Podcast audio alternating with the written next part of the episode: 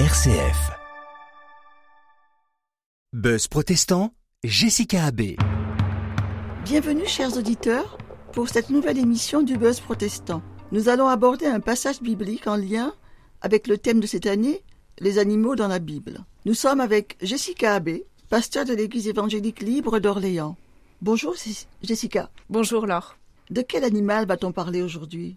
Il s'agit d'un animal qu'on a déjà rencontré cette année, euh, la brebis.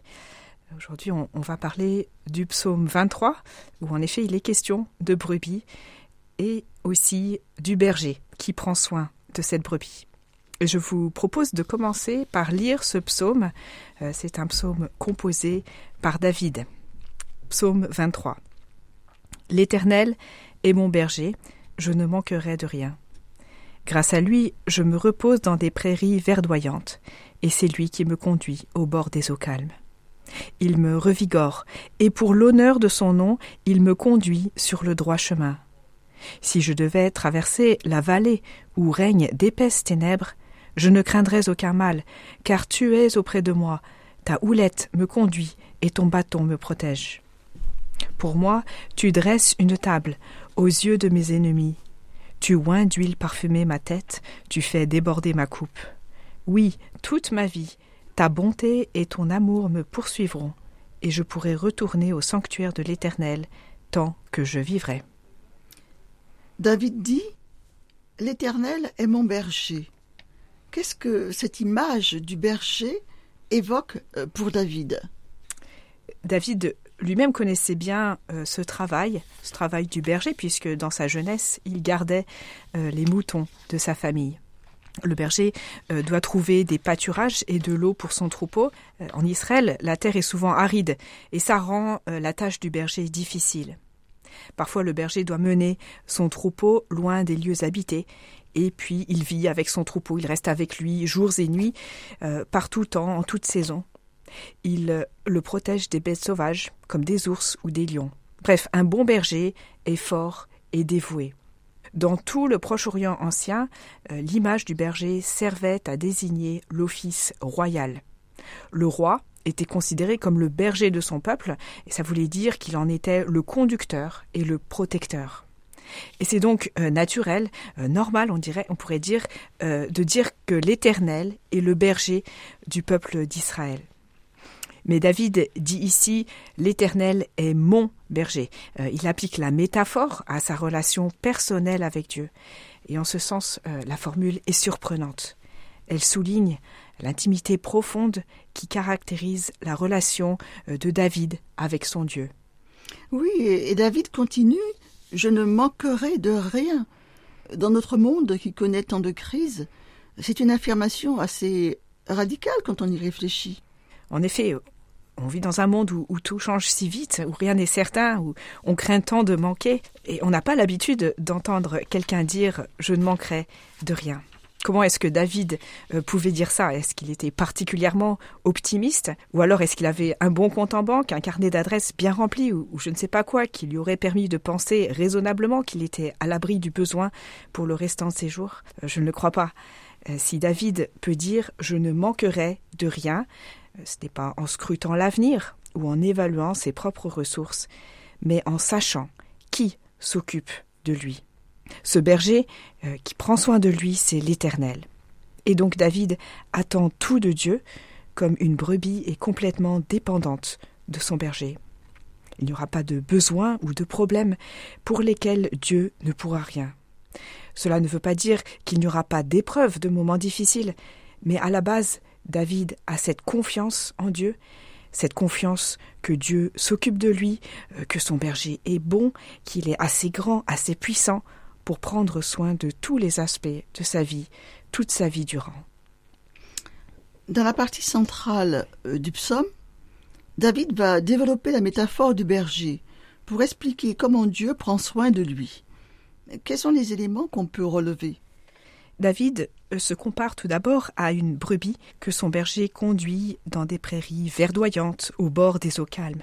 Euh, tout cela évoque le repos. Pas un repos superficiel, mais un repos profond qui renouvelle l'être intérieur, qui revigore l'âme.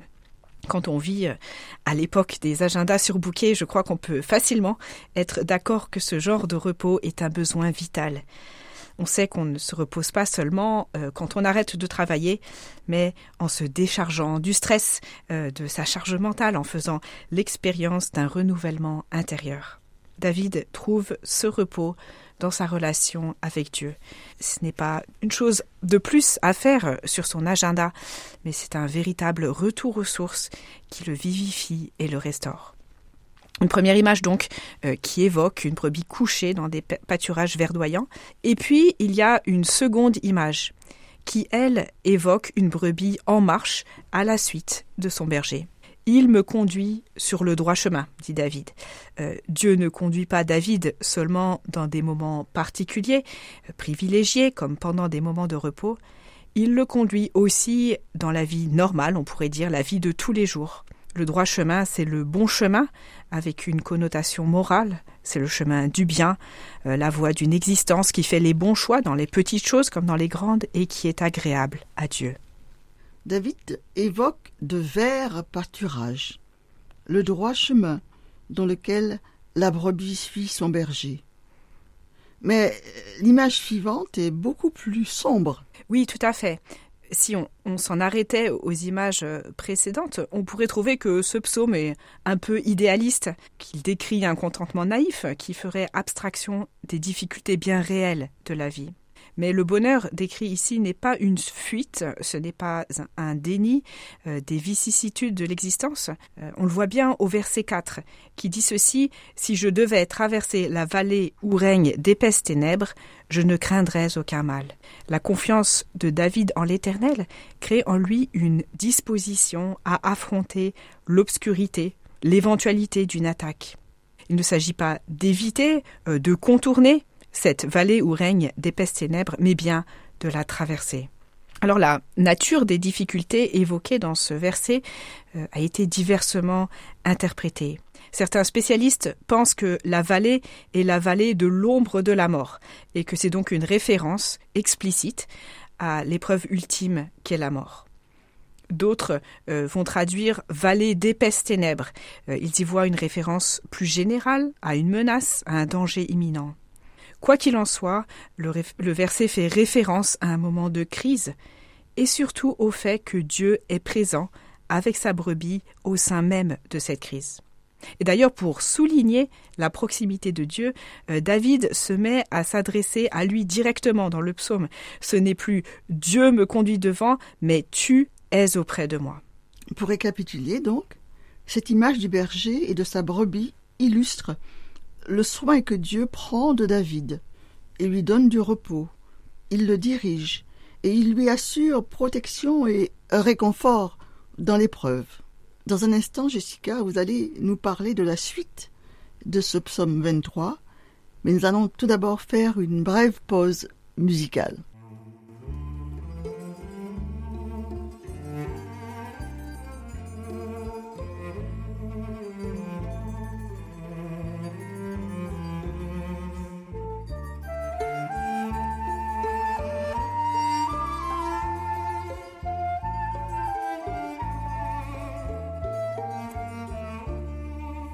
עץ חיים היא למחזיקים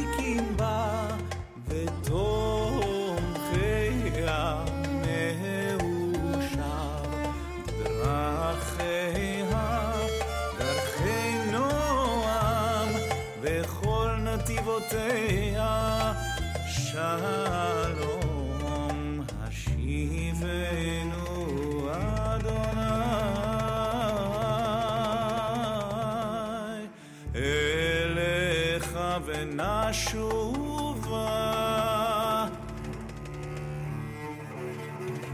חדש, חדש ימינו חדש ימינו Chers auditeurs, nous sommes toujours dans l'émission du Buzz protestant. Nous parlons du psaume 23, dans lequel le psalmiste David se compare à une brebis dont Dieu, le berger, prend soin. Jessica, comment comprendre la métaphore suivante? Pour moi, Tu dresses une table aux yeux de mes ennemis, tu oins d'huile ma tête, tu fais déborder ma coupe. Comment comprendre cela? Ici, David laisse de côté la métaphore du berger qui conduit sa brebis euh, pour adopter une autre image. Il parle de table, euh, d'huile, de coupe. Ce sont des références à une coutume répandue dans le Proche-Orient ancien quand un suzerain prenait sous sa protection un vassal. Un roi puissant faisait alliance avec un roi moins puissant. Le roi puissant promettait de protéger son vassal en échange de la loyauté de celui-ci. Pour sceller le traité, euh, le suzerain organisait un grand repas et il y conviait le vassal. Dans cette image, le suzerain, c'est bien sûr l'Éternel qui a pris David sous sa protection. Il est ce roi puissant qui a dressé une table pour le banquet d'alliance et qui honore David devant tous en versant de l'huile parfumée sur sa tête.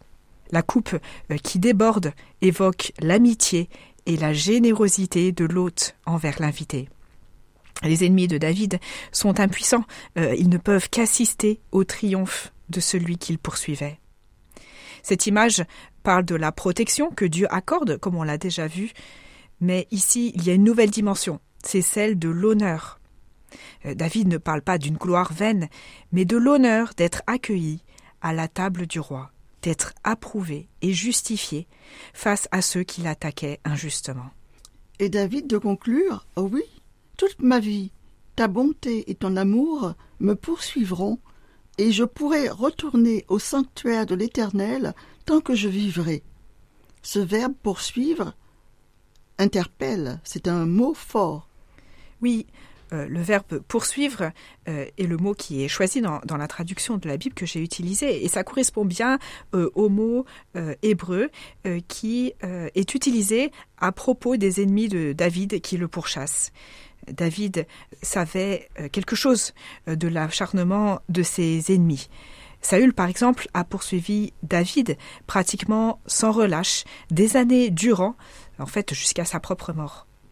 Ce verbe poursuivre évoque habituellement euh, un ennemi acharné qui va déployer toute son énergie, qui ne va laisser aucun repos, ne va se laisser aucun repos hein, jusqu'à ce qu'il ait atteint sa proie. Mais David témoigne ici euh, non pas de la ténacité de ses adversaires, mais de la ténacité, de la bonté et de l'amour de Dieu, qui le poursuivent sans relâche, non pas pour le détruire, mais pour lui faire du bien. Ce verbe poursuivre, c'est donc un mot fort euh, qui parle de l'attitude de Dieu à l'égard de sa brebis.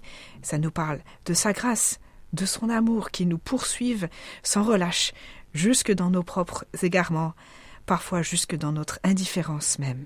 Merci, merci beaucoup Jessica pour cet éclairage sous le psaume 23. Chers auditeurs, nous vous donnons rendez-vous la semaine prochaine pour une nouvelle émission du Buzz protestant dans notre série sur les animaux de la Bible.